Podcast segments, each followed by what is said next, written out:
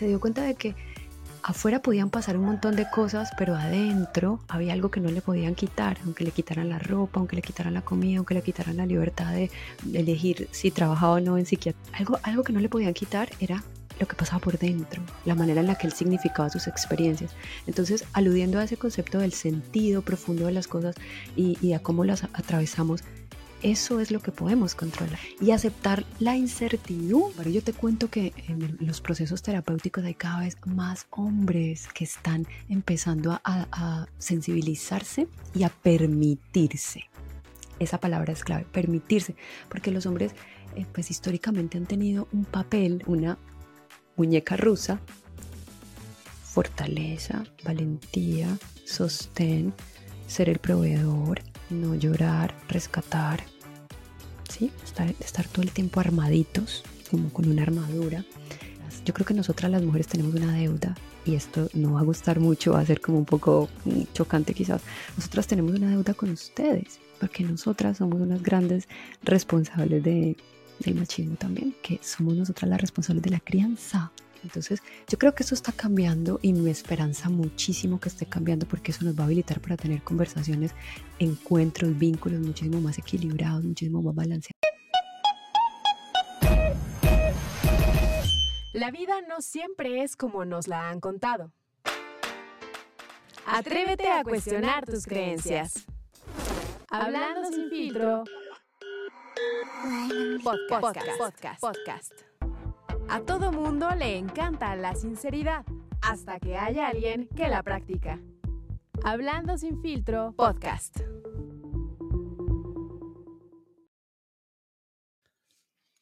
Bienvenidos a su podcast favorito, Hablando sin filtro. Yo soy Carlos Camacho y hoy pues tengo una gran invitada que eh, tengo la fortuna de que repita con nosotros.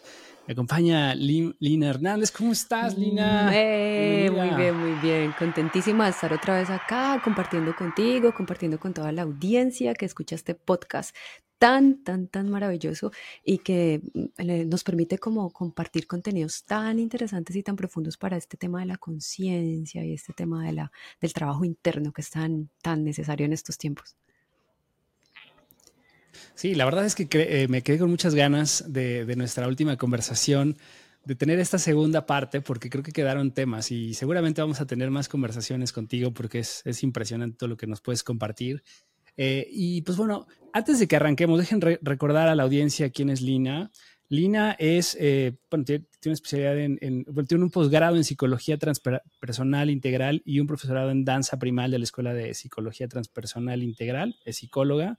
Y pues bueno, ha hecho muchos diplomados acerca de la gestión de la vida y la paz con enfoque sistémico familiar.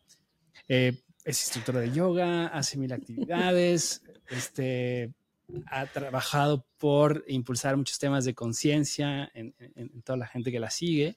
Y pues bueno, sí, como bien decías, Lina, creo que eh, nos quedamos con, con, un tema ahí pendiente. Hablamos en el capítulo pasado sobre estas creencias limitantes que vivimos en pareja y una de las conclusiones que, tuvimos o que nos hiciste ver es que realmente todos los temas de pareja en realidad surgen desde el tema personal, ¿no? Y desde acá, pues vienen todas estas creencias limitantes que hemos construido, todas estas historias hace, hace un momento antes de arrancar.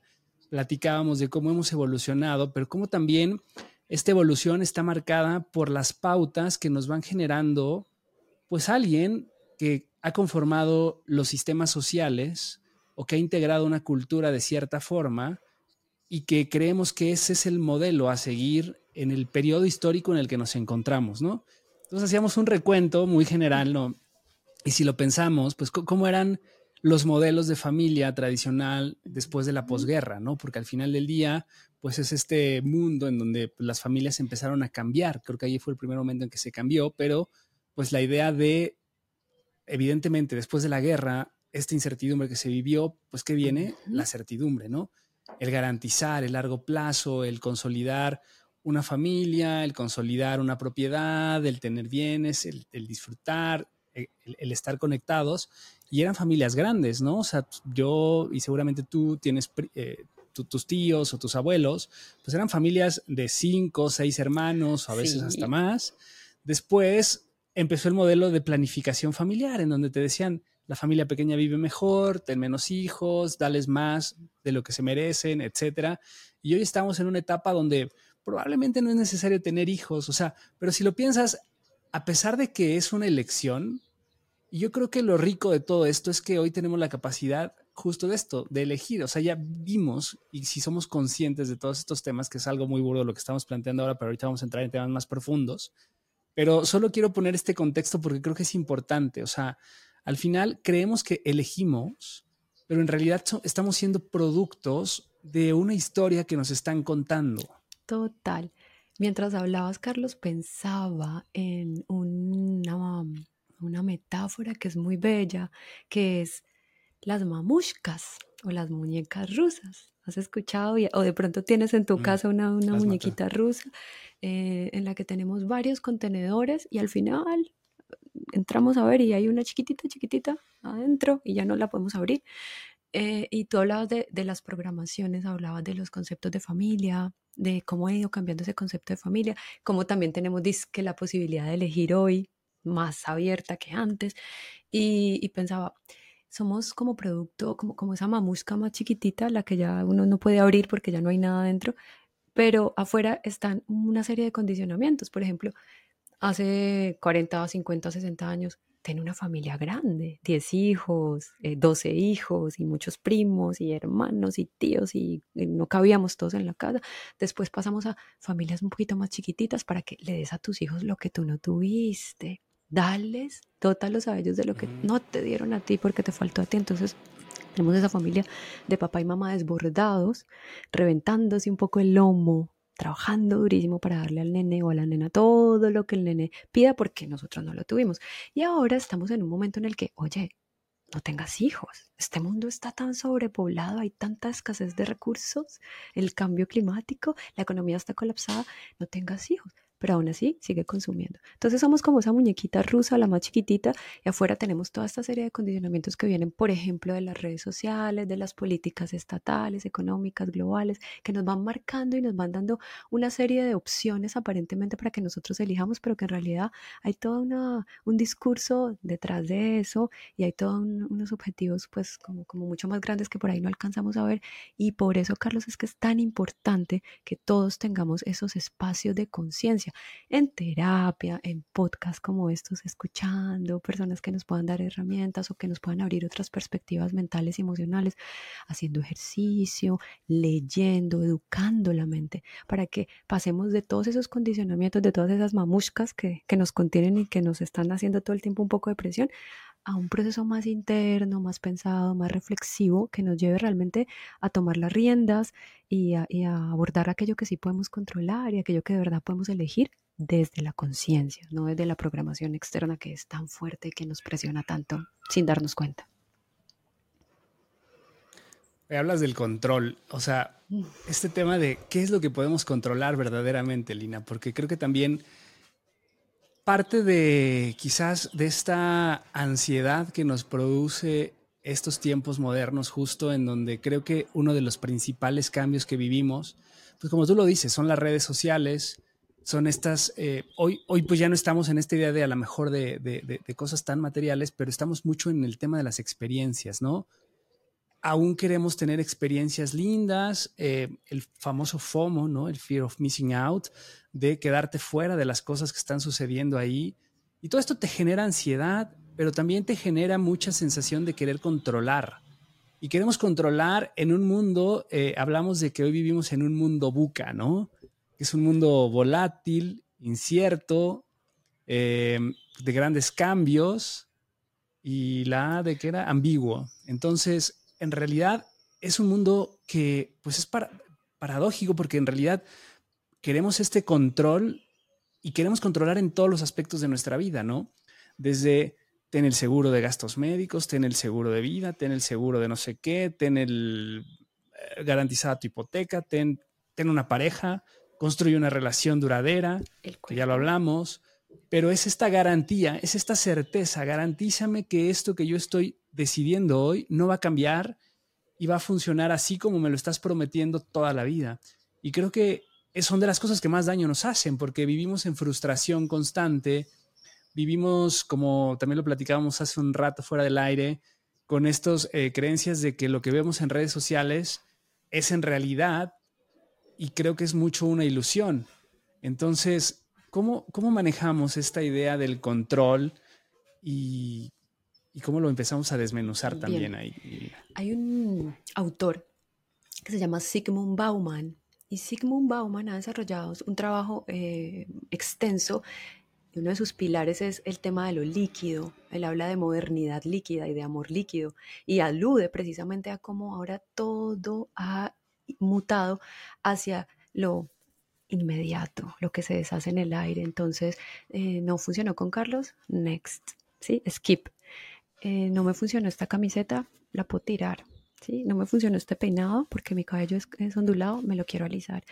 Em, todo incluso el mundo del trabajo, porque él apela mucho a esto del mundo del trabajo, de cómo, de cómo antes teníamos unos trabajos que duraban toda la vida y ahora el concepto de trabajo ha ido cambiando y vamos mutando y no me gustó este trabajo porque Carlos me trató mal, me voy al otro y en dos meses cambia otro y, y, cambia otro. O sea, todo se ha vuelto líquido. Entonces, desde ese lugar de liquidez, desde ese lugar de incertidumbre, también los vínculos más profundos que son la pareja, la familia, el vínculo que tenemos con nosotros mismos, ha ido también a ese lugar de liquidez.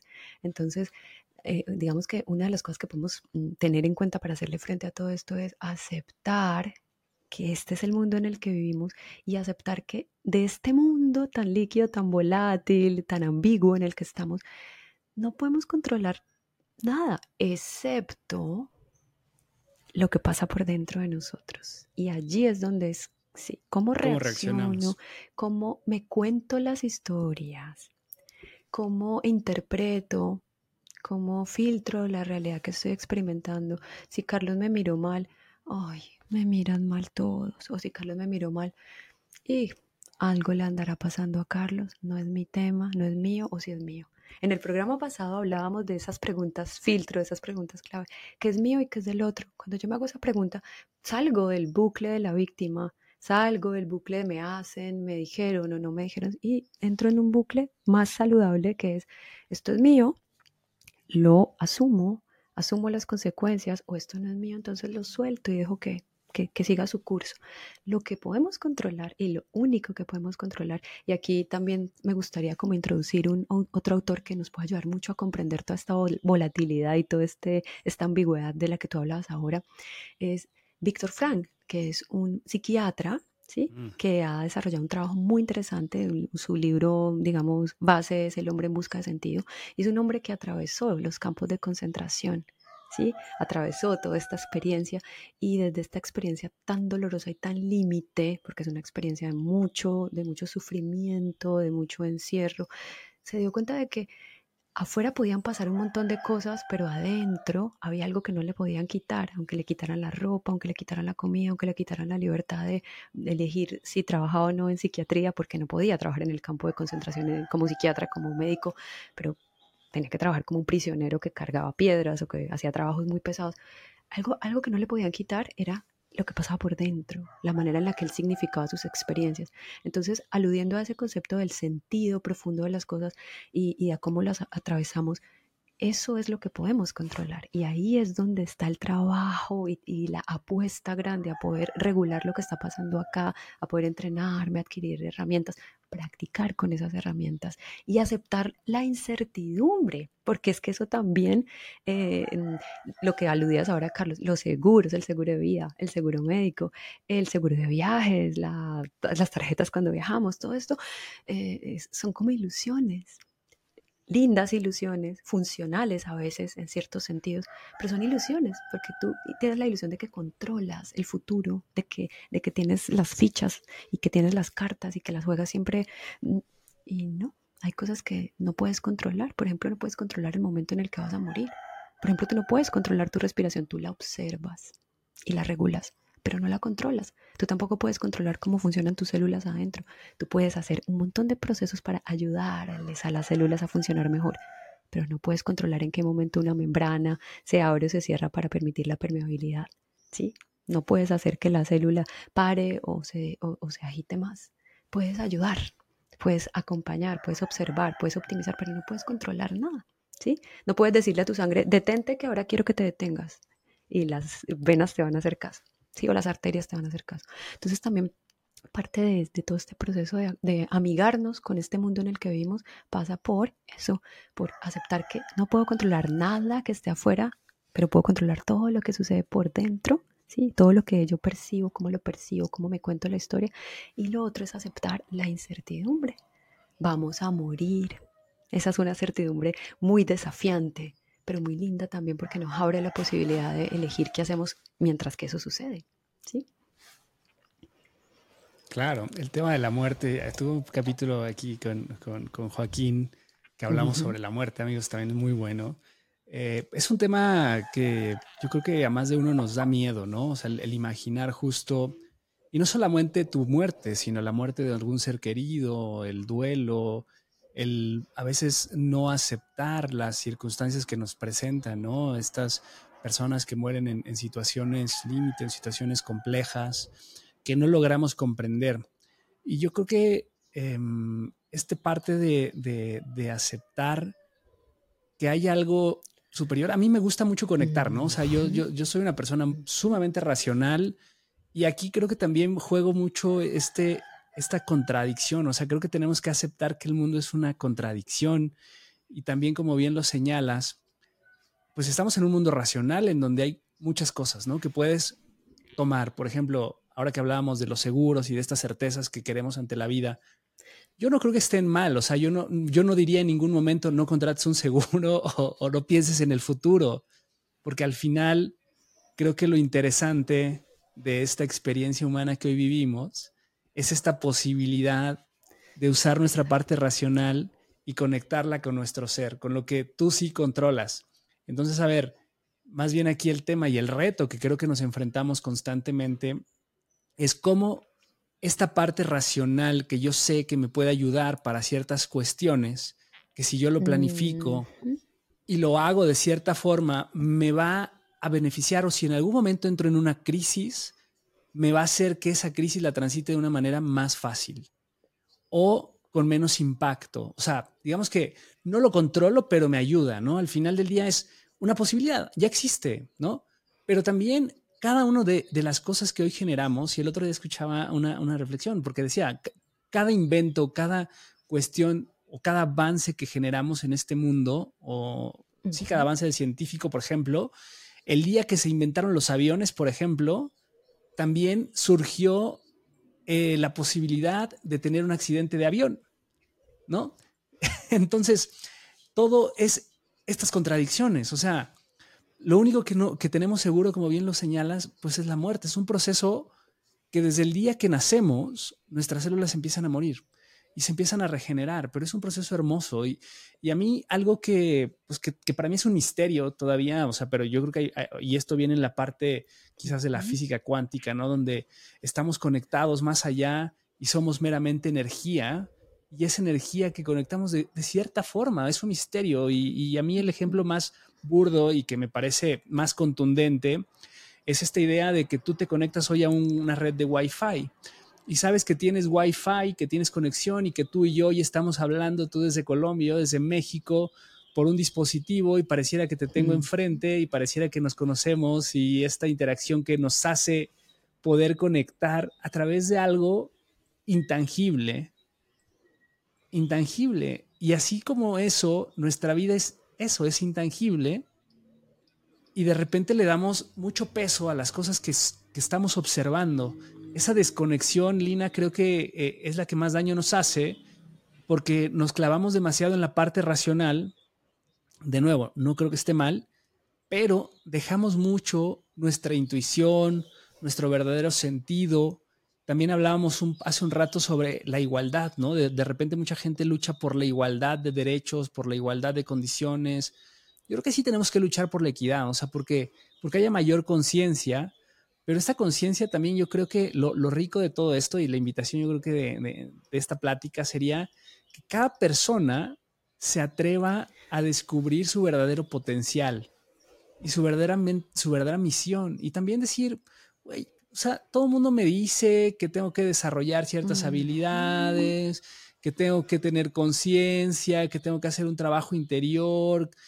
A mí no me gusta, yo quiero trabajar, yo quiero hacer esto, yo soy una persona extremadamente racional, a mí me gusta sentirme bien con esto, está perfecto. O sea, yo creo que también aquí es interesante eso, decir, tampoco es para todo mundo, ¿no? O sea, cada uno venimos a este mundo a experimentar una experiencia humana, ¿no? Que también eso hablaba con Joaquín. O sea, al final, si logramos entender que no somos humanos experimentando una experiencia espiritual, sino a lo mejor somos seres espirituales experimentando una experiencia humana. O sea, ese, concepto, ¿sabes? Es, es, un cambio de chip, como lo hemos hablado en el capítulo anterior, un mindset distinto, pero creo que eso te empieza a facilitar las cosas, ¿no? Total, porque como comentábamos ahora sobre, sobre estas muñecas rusas, todo el tiempo esas muñecas rusas, por ejemplo, la muñeca rusa de, redes sociales, por ejemplo, la muñeca rusa de la escuela o la muñeca rusa de la sociedad en la que tú vives, la sociedad mexicana o la sociedad colombiana, la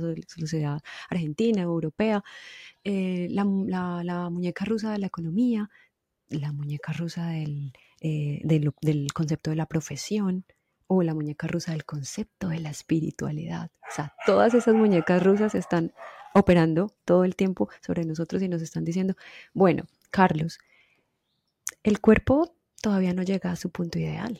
Bueno, Lina, deberías tener el cabello diferente. Bueno, Carlos, ¿posgrados? ¿Cuáles son tus posgrados? Cuéntame, ¿sí? O sea, todo el tiempo estamos con, esa información dando vueltas y eso genera demasiada ansiedad, demasiada presión, demasiada sensación de yo no soy suficiente, como lo hablábamos en el, en el, capítulo anterior, de la creencia base que es tan dañina, no soy suficiente. Entonces, eh, eh, a lo mejor eso no es para todo el mundo, a lo mejor el cuerpo perfecto no es para Carlos, a lo mejor lo que a Carlos le interesa en este momento desarrollar no es su cuerpo perfecto, marcado, trabadito con los chocolates, los abdominales, sino un cuerpo que le responda a sus propios desafíos un cuerpo que, le sirva a Carlos para atravesar la experiencia del amor, o para atravesar la experiencia del deporte, o para atravesar la experiencia del no dolor. ¿Sí? De pronto Lina no quiere el cabello liso o, no lo necesita porque Lina no es modelo, Lina no se dedica al modelaje, ni es Victoria's Secret, ni, nada de, esto, ¿sí? Lina es una persona que está dedicada a trabajar su mundo y a apostarle al mundo, al, al desarrollo intelectual, por ejemplo, ¿sí? No es para todo el mundo este mandato, este, estos condicionamientos. Entonces también eso nos libera, nos libera para poder encontrarle el sentido propio, que ese es el llamado desde la conciencia, encuentra el sentido propio. Es un poco lo que apunta también el doctor Víctor Frank. O sea, encuentra el sentido profundo de tu vida, pregúntate qué es lo que a ti te conecta, qué es lo que a ti te alegra el alma. A lo mejor a ti te alegra el alma hacer pasteles, tortitas.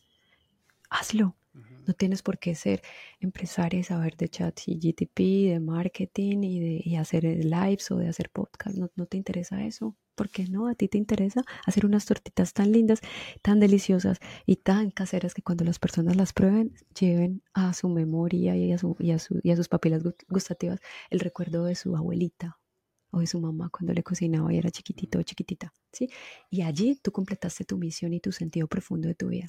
Entonces hay que hacernos, hay que atrevernos a hacernos estas preguntas, a desafiar un poco toda esa información tan agitada y tan densa de las, de las muñecas rusas externas y a preguntarle a la muñeca rusa interna, o sea, a ese, a ese, Carlos y a Salina más chiquititos allá, más calladitos, más en el fondo, que están explorando realmente qué es lo que les despierta el alma y qué es lo, que les enciende la chispa. Y eso es un trabajo bien desafiante porque todo el, el, externo está, está pensado para que tú no te hagas estas preguntas, porque si tú te haces estas preguntas, a lo mejor empiezas un poquito a cuestionar tus decisiones de consumo y eso no es tan conveniente, no es tan, tan, tan funcional.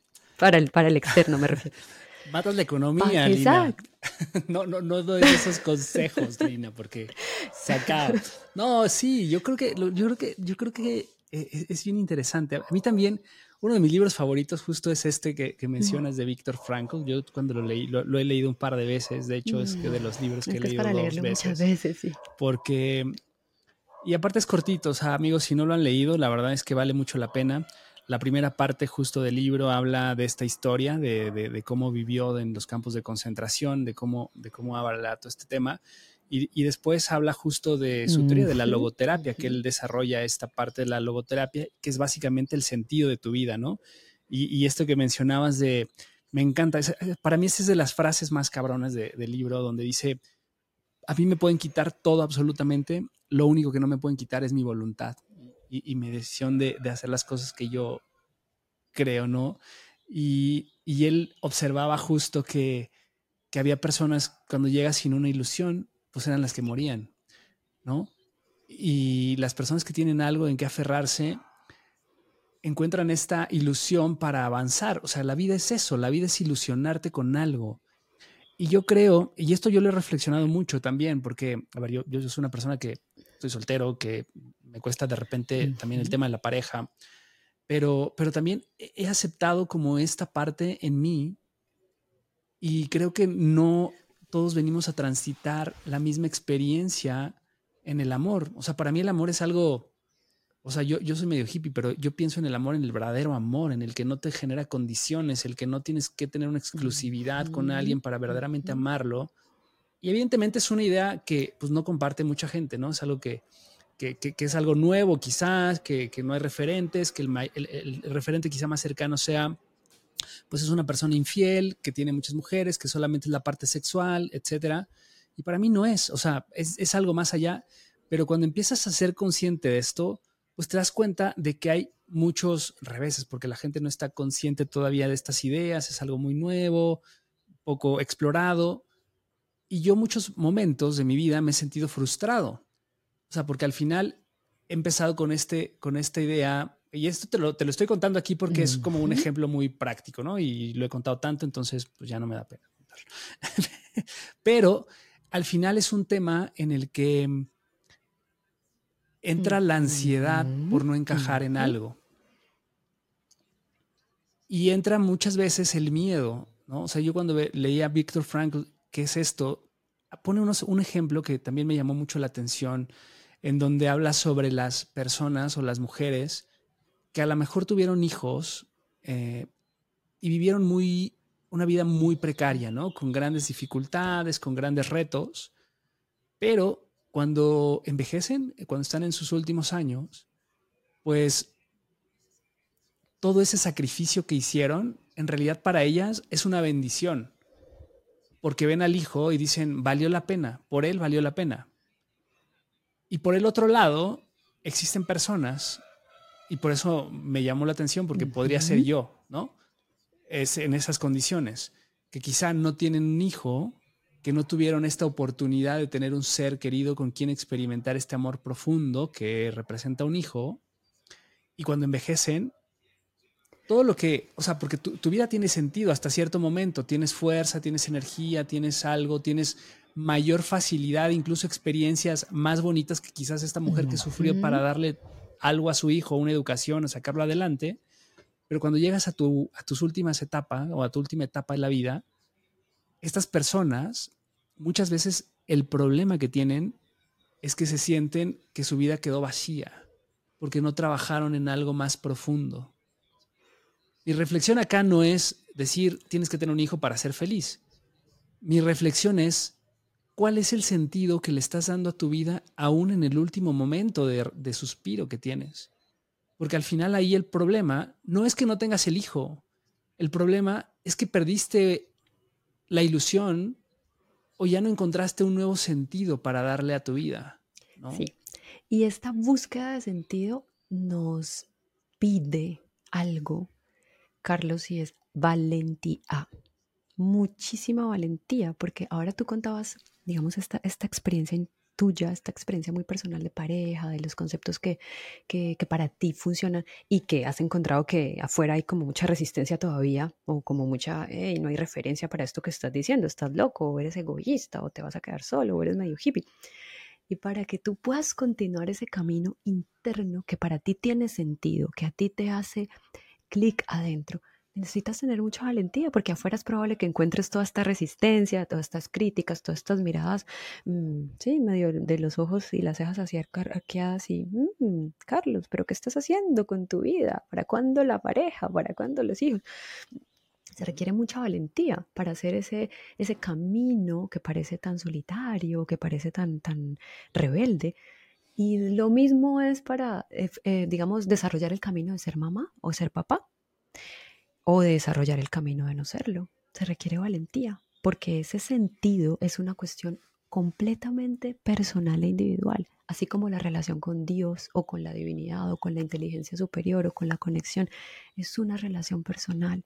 A lo mejor para Carlos lo que tiene sentido con esa relación de la divinidad es irse a caminar y para Lina es ir a una iglesia y para Pedro es, conectar con la naturaleza y para Gloria es servir, hacer servicio. Entonces es muy importante aquí en esto de encontrar el sentido, en esto de preguntarme qué es lo que yo puedo controlar y qué es lo que no puedo controlar, el valor, ¿sí? O el, o el concepto de la valentía propia, porque afuera vas a encontrar de nuevo todas las muñecas rusas presionándote para que encajes, ¿sí? Todas las muñecas rusas que te están diciendo consume, todas las muñecas rusas que te están diciendo, no eres suficiente, entonces tienes que comprar estos aretes o tienes que comprar esta camisa o tienes que comprar experiencias. Oye, Carlos, ¿por qué no has posteado experiencias en tu Instagram? ¿Por qué no has mostrado el último restaurante al que fuiste a comer o el último audífono que te compraste o el último viaje que hiciste a Europa? No has mostrado muchas experiencias, ¿qué pasa? Enfrentar toda esta presión requiere mucha valentía y encontrar el sentido propio requiere aún más valentía, Carlos mucha valentía y mucho trabajo de, aguantar un poco esa presión que siempre está tan fuerte y tan marcada.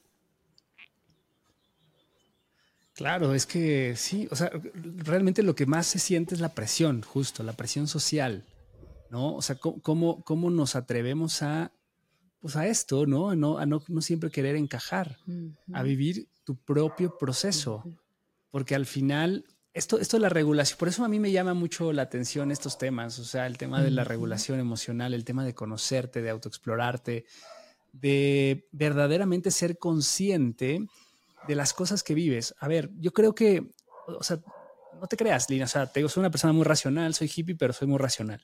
Entonces, también creo que, o sea, me cuestiono, ¿no? Siempre estoy cuestionando, siempre estoy leyendo cosas nuevas, descubriendo nuevos conceptos, etc. Me gusta contrastar ideas de las cosas muy extremas y de las cosas muy tradicionales, ¿no? A mí me encanta siempre tener como esta síntesis, porque creo que, a ver, no todo lo que, lo que sabemos y todo lo que se ha construido en esta sociedad está mal.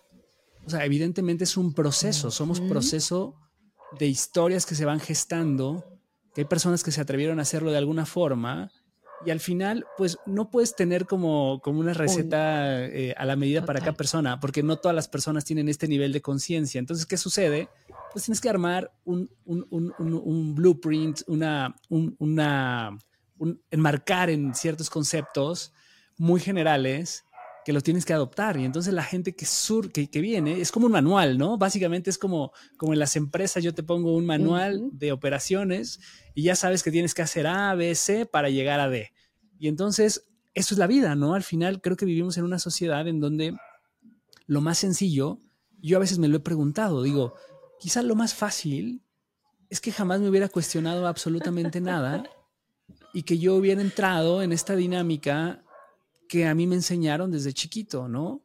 A ver, ¿cuál es tu objetivo de vida? ¿Cuáles son estos pasos que tengo que ir siguiendo? Ok, ya fui a la escuela porque hasta la universidad yo hice perfectamente todo. Seguiste, seguiste un poco el guion. ¿no? Es más, tal cual, o sea, es más, salí de la universidad, o sea, yo, siempre creí que la educación es algo fundamental.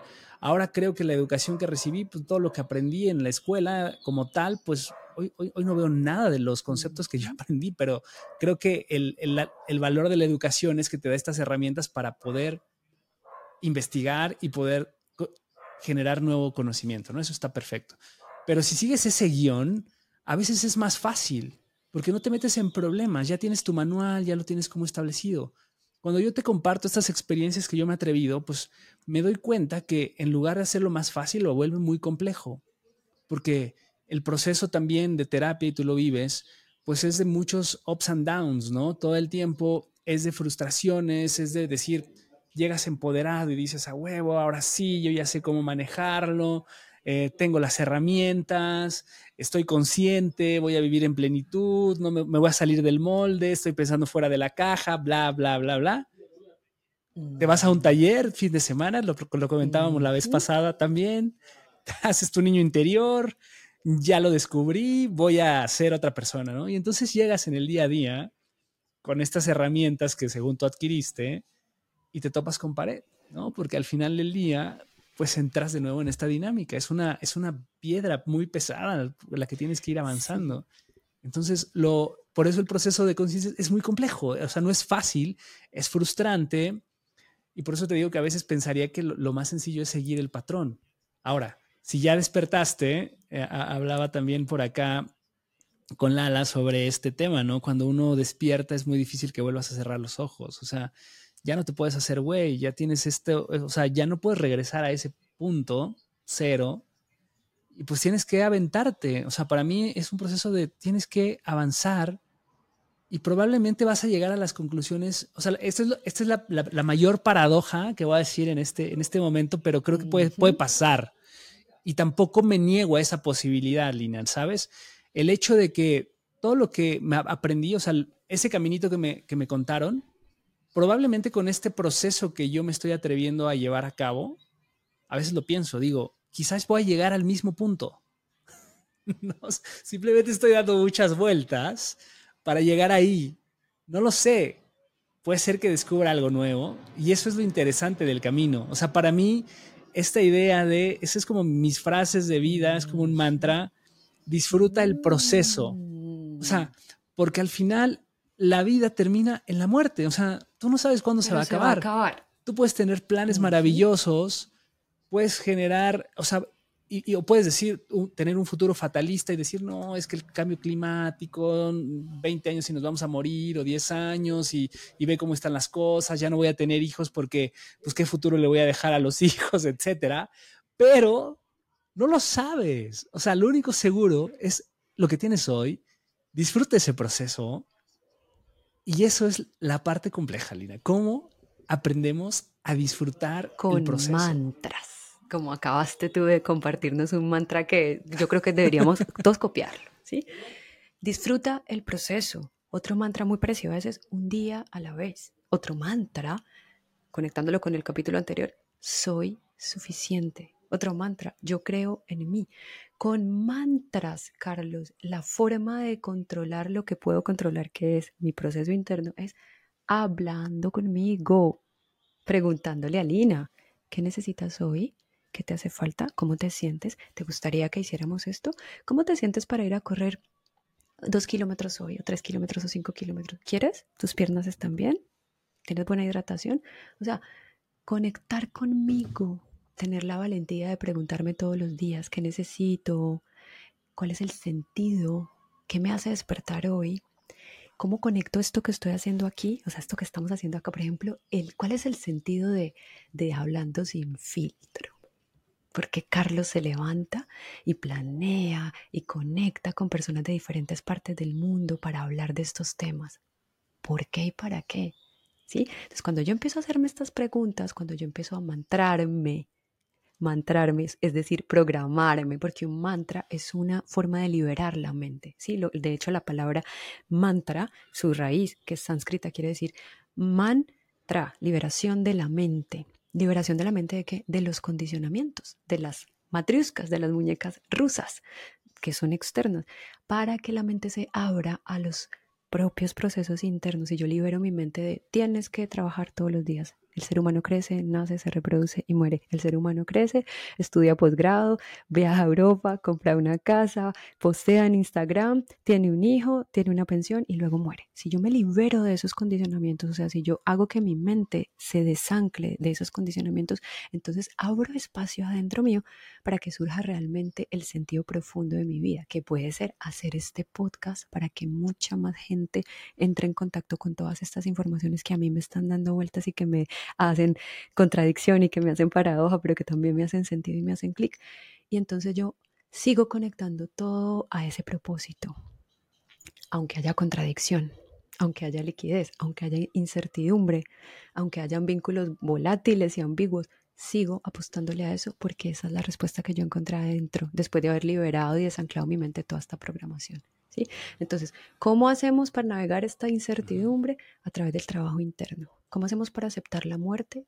Viviendo con intensidad, viviendo con pasión, viviendo con alegría. Y esa pasión y esa alegría y esa conexión es individual. es individual porque es una respuesta interna que después yo conectaré cuando comparto con los otros, pero que es individual. Así como tu concepto de pareja en este momento está generándote todas estas preguntas, es tuyo. Hay que tener esa valentía. Y entonces esa valentía hay que acompañarla de mantras, por ejemplo, ¿sí? De prácticas que me hagan volver a mí, siempre me retornen a mí el eterno retorno. Ahora que hablabas de, ay, hay gente que está en unos procesos, hay gente que está en otros procesos. Hay un concepto también muy bello que desarrollaron Beck y Cowan, que son unos investigadores también en el tema de la psicología y la conciencia, que se llama espirales dinámicas.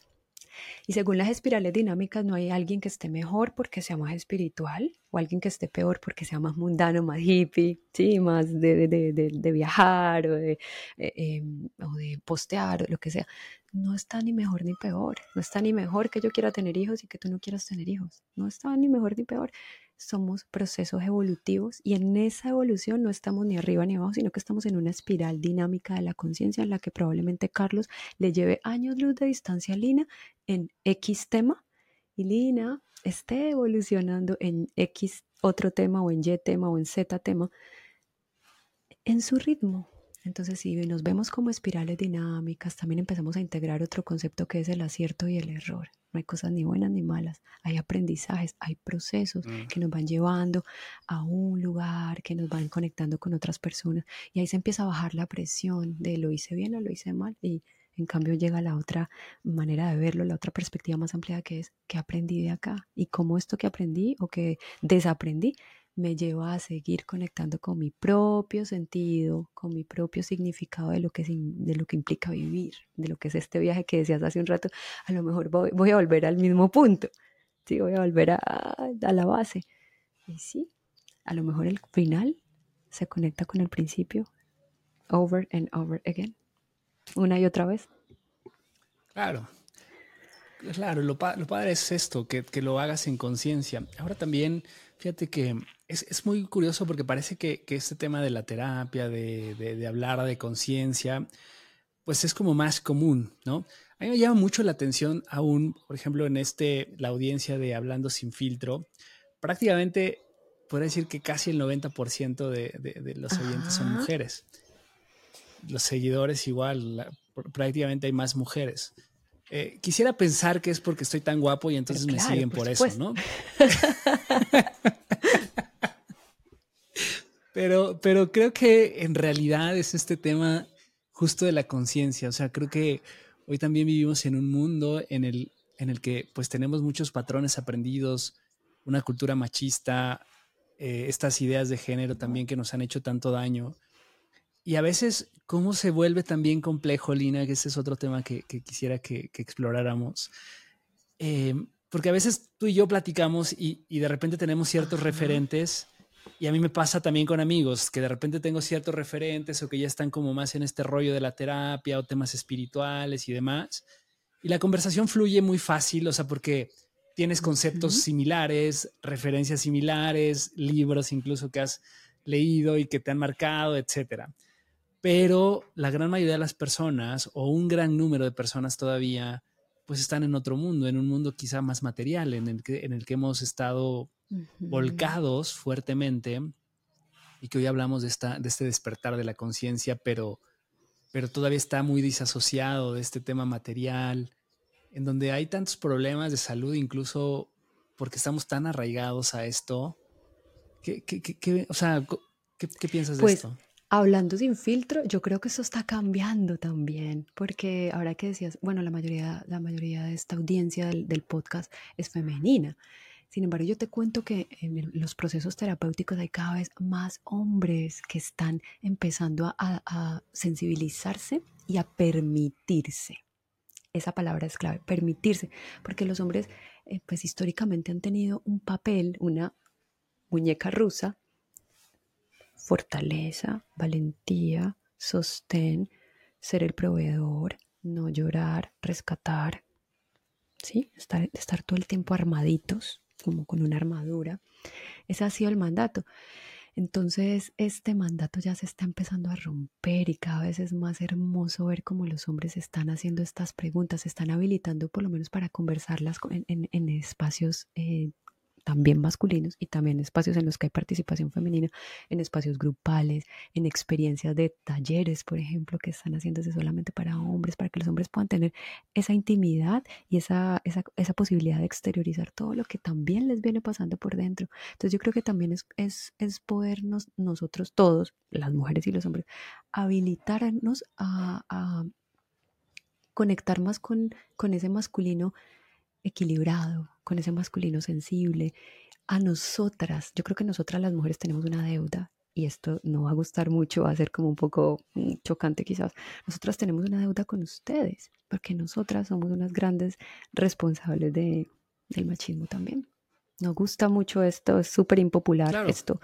Eh, pero bueno, a mí me parece, y esta obviamente es una apreciación absolutamente personal, que, que sí tenemos una deuda con, con, el mundo masculino, porque nosotras hemos sido las principales responsables o una de las principales responsables de que esta, este tal patriarcado eh, siga eh, siendo tan fuerte, porque somos nosotras las responsables de la crianza históricamente somos más, más nosotras las mujeres quienes nos dedicamos a este proceso de, de, maternar, de acompañar el desarrollo de los niños y de las niñas y de ir programando, de, de, ser nosotras mismas muñecas rusas que programan y que condicionan y que entregan y bajan un montón de líneas a los niños y a las niñas para que se sigan comportando como se siguen comportando y para que siga habiendo esta, esta eh, digamos, este esta forma de, de, expresar desde lo masculino tan cerrada y esta forma tan abierta de expresar desde lo femenino.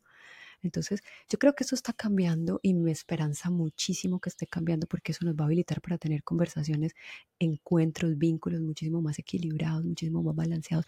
Además, porque es que, Carlos, acuérdate que esto del mundo del, de lo femenino y de lo masculino no solamente ocurre porque tú seas hombre y yo sea mujer.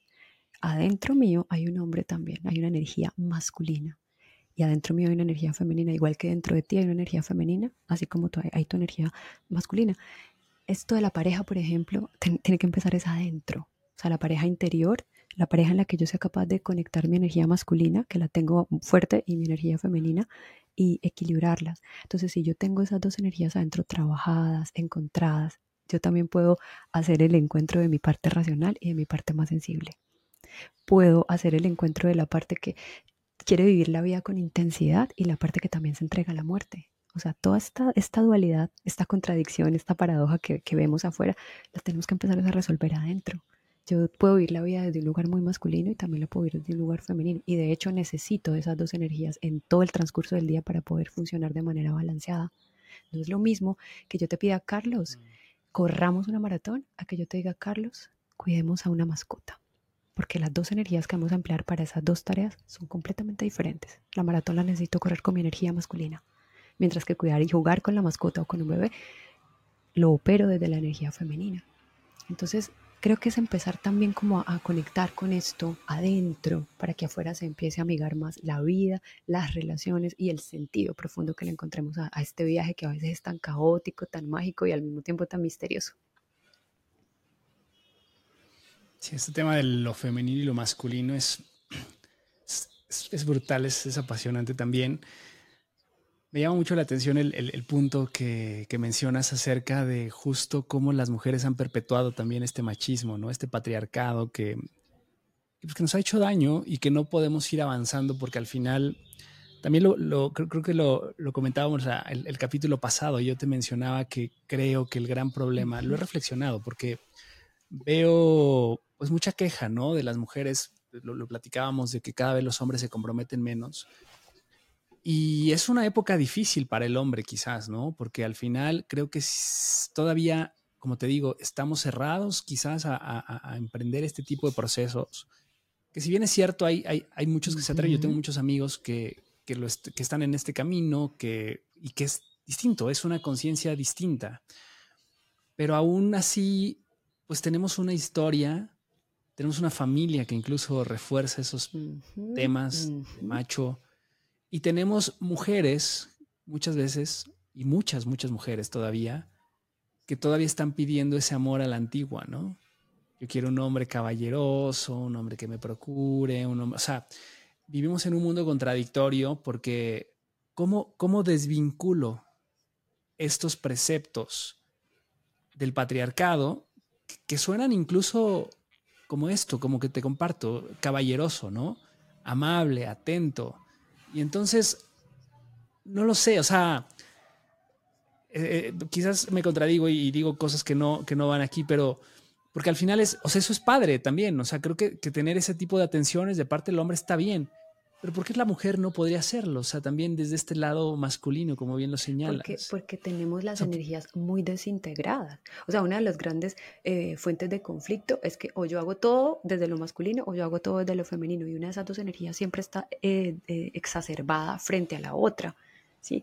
Uno de los grandes conflictos es que yo me desconecto de mis necesidades. ¿Pero por qué? Porque no tengo las energías claras ni las tengo organizadas. Si yo tengo mis energías claras y organizadas, yo sé que, Carlos, vamos a correr la maratón, listo, pongámonos en energía masculina. Cuando se termina la maratón, tiene que aparecer la femenina. La femenina que se sienta, camina, toma un poco de agua, come bien, descansa, duerme, ¿sí? Pero no, se acabó la maratón y yo sigo todo el día, y incluso toda la vida, con la energía masculina. Entonces yo soy una mujer que quiero un hombre que se comprometa conmigo y que desarrollemos una vida de pareja y tengamos una familia y todo el, ¿sí? todo el, todo el cuentito, pero me manejo desde la energía masculina. Entonces te grito, te arrastro, te llevo a mi ritmo, no respeto tu ritmo, no respeto tus espacios, te exijo, al mismo tiempo digo yo soy empoderada, pero te sigo exigiendo, ¿sí? Entonces mira, mira la contradicción allí. ¿Y, por qué? ¿De quién es la contradicción? Es mía, es de Lina. Es de Lina que Lina no ha manejado sus dos energías, no las ha regulado, no las conoce, se cree que está bien manejarse todo el día desde lo masculino, o también puede pasar al revés. Yo soy una lina súper femenina, suave, amorosa, eh, eh, delicada, que siempre espera, que siempre busca el bien de los demás, que quiere ser necesitada todo el tiempo, que quiere ser cuidada y atendida todo el tiempo. Y todos los retos, todos los desafíos los vivo desde ese lugar. ¿Cómo puede ser eso para un hombre? Un hombre que sienta que todo el tiempo tiene que estar cargando a una niña o a una princesa ¿Cómo puede ser eso? Muy desequilibrado, puede generar mucho dolor en el vínculo. ¿De quién es la contradicción? De nuevo, de Lina, porque Lina no ha equilibrado esas dos energías, no las conoce, no las regula. Esto tiene que ser como un dimer. Mm. Viste que en los hoteles cuando en esos salones grandes de los hoteles hay dimer, el dimer es un, es un modulador de luz, es un regulador de luz, porque a veces necesito que el conferencista esté allá full y que yo esté atento y otras veces necesita el conferencista ver a su, a su gente, a su auditorio y proponerles un ejercicio. Entonces el dimer lo que va haciendo es regular la luz que hay en el espacio, en el salón. Yo necesito también tener un dimer adentro y, necesito empezar a, instalarlo con herramientas, con trabajo, con conciencia, con preguntas, con conceptos como los que estamos compartiendo hoy, para que el dimer me permita sintonizar, ok, acá con Carlos, mm, con este punto de la conversación necesitamos más masculino. Y acá con Carlos, cuando Carlos me empieza a hablar, yo activo mi dimer, lo bajo un poquito y entro en silencio para escucharte. Entonces ahí me puse femenina. Mientras que estoy hablando y explicando, estoy masculina. Pero cuando tú me empiezas a hablar y a preguntar y a hacer tu feedback, tu, tu devolución, yo tengo que entrar en esta energía más suave, que escucha, que atiende, que está recibiendo. Mira que el femenino está recibiendo. ¿sí? Entonces yo me quedo, recibo. Luego me pongo otra vez masculina y te empiezo a explicar. Y eso lo tenemos que hacer. Así, así funciona todo este proceso, equilibrando, pero todo vuelve al mismo punto, Carlos. El equilibrio es interno, el trabajo es interno, personal, individual y requiere constancia y valentía y disciplina. Y eso no nos gusta porque volvemos otra vez a las muñecas rusas. Las muñecas rusas es todo es rápido, haz este curso, haz esto, haz esto, haz esto y ya. Estás en los 10K o en los 100K. Y bueno, no es tan así, es como un poquito, ahí está la, la paradoja de todo este sistema externo. Sí, totalmente. Oye, Lina, pues ya, ya casi se nos está yendo el, el episodio, pero eh, vamos a, cerrar con este, este tema que tocamos brevemente y que te compartí que ya teníamos un capítulo sobre esto, pero, pero creo que también es súper importante, ¿no? El, tema de, la muerte, de lo que hablabas de, que incluso tú tienes algunos ejercicios relacionados a, esta, a esta idea. Y yo creo que he descubierto que cuando te llevas a ese punto, creo que es muy poderoso el efecto que puedes generar en el, día de hoy que estás viviendo, porque al final, si te sientes tan vulnerable de poder caer en el momento que más miedo nos da, pues que te queda vivir plenamente. Sí. aprender a vivir es aprender a morir. Si yo quiero vivir una vida plena, una vida con sentido, una vida profunda para mí, lo que sea que signifique profundo o sentido para mí o para, para ti, Carlos, tengo que morir a muchas cosas. Tengo que morir, por ejemplo, a ese afán, a ese deseo incontrolable y a veces muy doloroso de controlar o de tener todo certeza. Yo, sé qué va a pasar mañana. No, no sabes. O bájate de esa nube porque no lo sabes. estamos, lo único que sabemos en este instante, Carlos, es que estamos acá charlando. Más tarde no sé. Pasado mañana no sé. Eso es lo que nos cuesta mucho trabajo aceptar, pero hay que, hay que atravesar esa, esa montaña y aceptar, abrazar, abrazar la incertidumbre, abrazar el, el destino que está marcado desde que vinimos la primera vez a este planeta y respiramos. ¿sí? Vamos a morir. Si yo sé que voy a morir, entonces ¿cómo quiero vivir? Y si yo quiero vivir plenamente, tengo que aprender a morir, a morir al deseo de certidumbre, a morir a las ganas de complacer a todo el mundo, a morir al miedo a que me juzguen, ¿sí? a morir al deseo irracional de que todo sea lindo y que todos me amen, ¿sí? Tengo que morir a un montón de cosas para aprender a vivir plenamente. Tengo que morir al, deseo, o mejor dicho, a la ilusión falsa del después, ¿sí? Después llamo a Carlos, después pido disculpas, después estudio lo que quiero estudiar, después bailo. Ah, yo quisiera bailar, bailar y bailar y bailar. Después, cuando me pensione, voy a bailar. Cuando me jubile, voy a bailar. No hay después. Y es más tarde de lo que pensamos. Y si caemos ahí, entonces hay un despertar interno, hay como un, florecimiento y ese florecimiento nos lleva a hacer realmente lo que queremos hacer, a preguntarnos realmente las preguntas que queremos hacernos y encontrar esas respuestas que por ahí no son tan populares, por ahí no son tan aceptadas, pero que nos hacen sentido a nosotros. Entonces, eh, ¿qué tal si, si para cerrar hiciéramos todos el ejercicio de de tomar un par de respiraciones, de animarnos a cerrar los ojos si quisiéramos, o animarnos a mirar un punto en, nuestro espacio, un punto fijo en nuestro espacio. Y en esa respiración, en esa inhalación, tomáramos todo aquello que, tomara, que quisiéramos tomar. Por ejemplo, ah, quiero tomar, sí, quiero tomar la intención de conectar más con Carlos, que es mi hermano, o que es mi compañero de trabajo, o que es mi compañero de trabajo. Sostengo, cuando sostengo el aire lo sostengo y cuando suelto, suelto el control sobre aquellas cosas que no, no puedo controlar porque me exceden. Cuando vuelvo a tomar, tomo la conciencia de aquello que sí puedo controlar. Y sí puedo controlar hablar con Carlos. Y sí puedo controlar mirar a Carlos a los ojos. Y sí puedo controlar abrazar a Carlos. Y cuando suelto el aire otra vez, acciono ese abrazo o acciono esa mirada. Y ahora que estamos respirando también, conectando con ese proceso tan básico, tan sencillo, tan orgánico que es nuestra respiración, también valdría toda la alegría y todo el esfuerzo hacernos esta pregunta. Si muero mañana, ¿me puedo ir en paz? O si muero dentro de dos horas, ¿me puedo ir en paz? O siento que me faltan cosas. Y como generalmente la respuesta es la segunda, me faltan cosas. Entonces voy a la siguiente pregunta, ¿qué cosas me faltan? Cuáles son las cosas que están en mi bucket list, en mi lista de pendientes.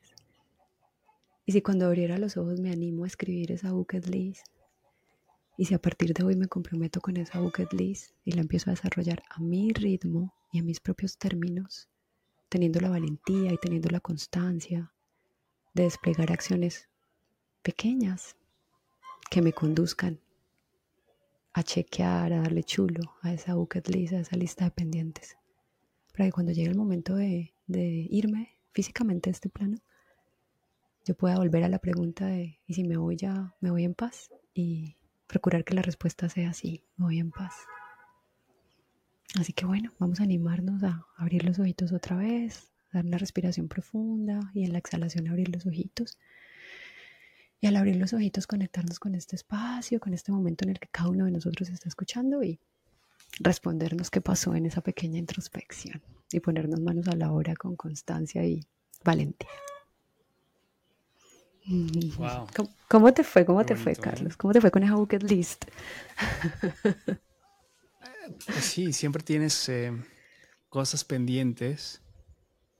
Y también a veces creo que no hacemos caso. A veces creemos que necesitamos muchas cosas. También es otro tema, pero, pero no son tan relevantes, ¿no? O sea, eh, que eso es lo peligroso también de la planeación y a veces del deseo, que a veces nos clavamos demasiado en lo material o en cosas muy superfluas o esto que decías, no quiero hacer ese viaje porque es el viaje increíble y si no lo hago no, no lo voy a hacer o quiero tener esa casa maravillosa o este auto, mil cosas, ¿no? Que no, no está mal tenerlas, pero, pero a veces creo que le quitamos el verdadero sentido o el valor de las cosas y le ponemos mucho peso a algo que nos va a generar y verdaderamente no, y dejas de lado otras cosas que quizás sean más trascendentales y, que probablemente cuando estés en ese momento de decir qué pasaría si ya no estoy, a lo mejor me enfocaría en otro tipo de cosas, ¿no? Irías al... Es una buena reflexión irías a lo esencial y si tú vas a lo esencial te das cuenta de que lo externo es un eh, vehículo riquísimo, porque ¿por qué no vamos a abrazar los vehículos materiales y a decir qué lindo tener dinero acá, qué lindo el auto, qué linda la casa, qué linda la, la ventana y, y abro los ojos y veo la playa? Hermoso, nos lo merecemos, tenemos que conectar con eso porque la vida es un, flujo de abundancia constante al que a veces rechazamos también por todas estas cuestiones de, que se, de, espiritualidad malentendida. ¿sí? Pero cuando tú te vas a la raíz, te das cuenta de que todas esas cosas son vehículos lindísimos, hermosos, disfrutables 100%. Pero acá, acá, acá es donde están esas respuestas profundas y probablemente no pasan por ahí, por esos vehículos se facilitan, pero no pasan por ahí, no, no, los, no los contienen. Al contrario, esas respuestas internas exceden esos vehículos externos y esos medios eh, eh, de disfrute, los exceden totalmente, porque son cuestiones mucho más básicas y orgánicas, como por ejemplo una respiración profunda, como por ejemplo hacer eso que te llama, que te alegra el alma y que muchas veces no tiene que ver con un auto, sino que tiene que ver con una tarea simple como pintar o hacer la tortita o abrazar. Sí, y yo creo que como, como punto clave de todo esto, bueno, al menos eso es lo que yo creo, que todo, o sea, si tú basas todas estas experiencias, porque al final es que este ejercicio que, que, nos acabas de plantear, yo creo que a más de a uno nos hizo conectar a lo mejor con una persona, ¿no? Entonces mi reflexión final es como, en realidad, lo más valioso siempre son las conexiones humanas. Cómo sirves al otro, cómo entregas amor, cómo estás conectado con la gente que, está a tu alrededor. Y si lo piensas, todo, o sea, todo lo material es consecuencia de un servicio o de un acto que tú haces hacia los demás. Porque al final, ¿qué somos? Consumimos. Consumimos productos, servicios, etcétera. Todo eso está enfocado en qué? En personas. O sea, al final no está disasociado lo que tú mencionas. O sea, la parte material es una consecuencia de un acto que estoy haciendo al servicio de los demás, de mi conexión que tengo con los demás. Y eso va a ser una consecuencia, más no es el fin. Entonces tenemos muy disasociado el fin del proceso, ¿no? No nos enfocamos en lo que verdaderamente importa. Y cuando tú encuentras eso que verdaderamente importa en ti, en tu proceso, seguramente vas a tener otras consecuencias. Y probablemente va a haber personas que yo no me interesa tener nada, ¿no? O sea, como, si no vivo, vivo con lo mínimo y está perfecto. Si para ti eso está perfecto, no pasa nada. Pero, pero bueno, Lina, la verdad es que creo que, que, para mí esta sería la conclusión. No sé si tú tendrías algún comentario final que, que nos quieras dar para la audiencia. Eh, algunos tips incluso también de cómo empezamos a conectar, algunas pequeñas herramientas que quizás puedas compartir en, algunos minutos para, para empezar a centrarnos. Eh, ya hablamos conceptualmente de, muchos, de muchas cosas. Nos has dado demasiados insights, mm. creo que muy, muy valiosos, pero, pero, pero quisiera cerrar con algún tema adicional. Tips, tips y herramientas. Bueno, la respiración es básica, no me voy a cansar nunca de insistir en eso porque esa herramienta de la respiración es como el supremo regulador de los procesos emocionales. Si tú estás en una emoción muy densa y simplemente te regalas y te invitas y a veces te obligas un poquito de la energía masculina que, que nos habita, a ver, me llamo acá, me llamo al orden y me llamo a la respiración, mi regulación emocional se va a activar. Entonces esa sería la primera herramienta que recordemos siempre, respirar, lo más obvio que es cuenta hasta 10 y respira, cuenta hasta 100 a veces, respira, simplemente inhala, alarga la exhalación o alarga la inhalación o haz una pausa entre medio, entre inhalar y exhalar, haz una pausa o haz cuatro tiempos de respiración, entonces inhalas, sostienes, exhalas y te quedas un ratito en el vacío. Ese simple ejercicio nos va a ayudar a que nuestros eh, mecanismos de autorregulación interna se enciendan y podamos pasar del cerebro reptil, que está muy agitado y muy en amenaza, al cerebro neocortes, que nos va a dar la posibilidad de respuestas más equilibradas y asertivas. Esa sería una primera herramienta. La segunda herramienta tiene que ver con que nos hagamos preguntas. Y en esto del sentido, hay unas preguntas que nos pueden ayudar y que son muy simples, muy simples a simple vista, valga la redundancia, pero que nos llevan a niveles muy profundos. Y esas preguntas son, ¿qué me despierta a mí? ¿Qué me activa? ¿Qué me alegra el alma? Y la, pregunta barra, como la pregunta opuesta, es, ¿qué me la apaga? Si yo sé a mí que me despierta, Carlos, que me activa el alma y también sé que me la paga, ya tengo una ruta supremamente clara de trabajo y no la necesito ir a averiguar en una universidad. La tengo acá, o sea, aquí la sabiduría está todo el tiempo acá, esperando a que nosotros hagamos las preguntas correctas y que luego de hacer esas preguntas tengamos un espacio de silencio para encontrar esas respuestas propias. ¿sí? Entonces, ¿qué me enciende? ¿Qué enciende a Carlos? ¿Qué le prende fuego el alma a Carlos? ¿Correr? hacer el ayuno intermitente, hacer yoga, escribir, leer, hacer este podcast, ¿eso te prende el alma? Bueno, ya sabemos que eso lo tenemos que hacer muchas veces. ¿Qué apaga a Carlos o qué apaga a Lina? Uy, a Lina la apaga. Si no duerme bien, Lina está apagada. ¿sí?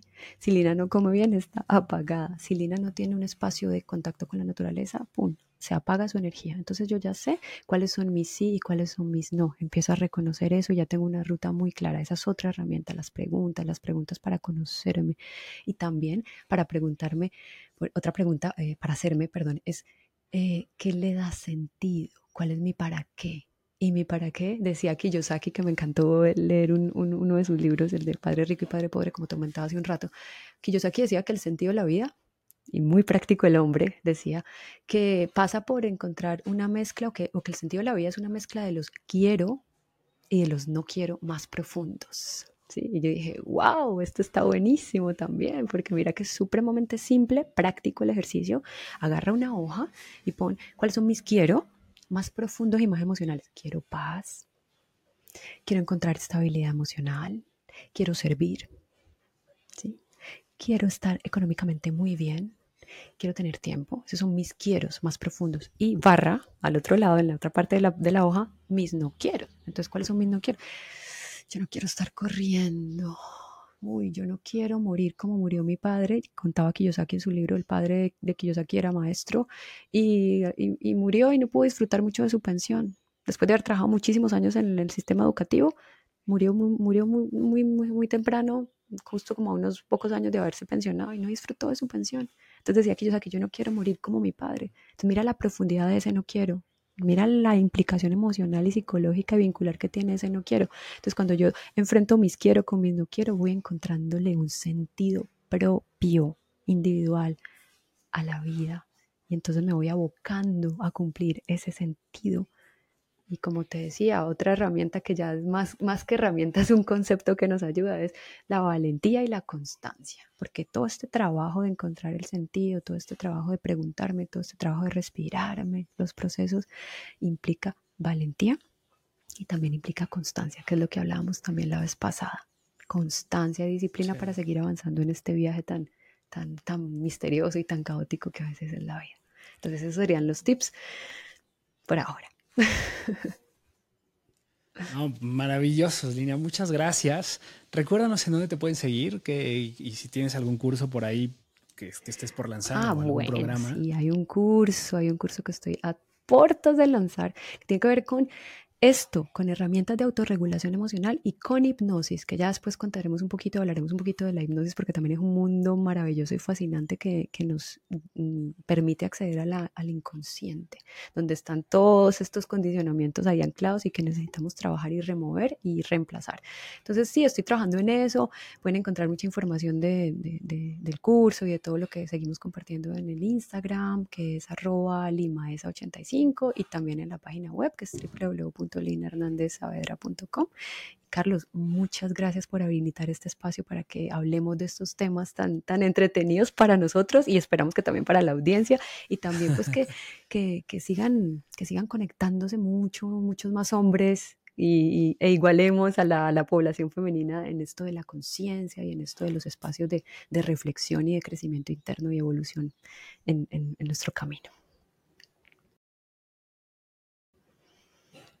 Pues sí, muchas gracias Lina. Amigos, de verdad, gracias por, escuchar este capítulo, por vernos en YouTube. Si, si les gusta, no, no, se olviden de compartirlo, de darle like. Si no están suscritos al canal, por favor, denle suscribir. Sigan a Lina en todas sus redes sociales. A nosotros síganos como Hablando Sin Filtro Podcast. A mí me pueden seguir también como yo, Carlos Home, en Instagram. Algunas recomendaciones o en mi blog de café también, Capricho MX Café. Este, y pues bueno, nos vemos la próxima semana en un capítulo más de Hablando sin filtro. Lina, muchísimas gracias. Chao.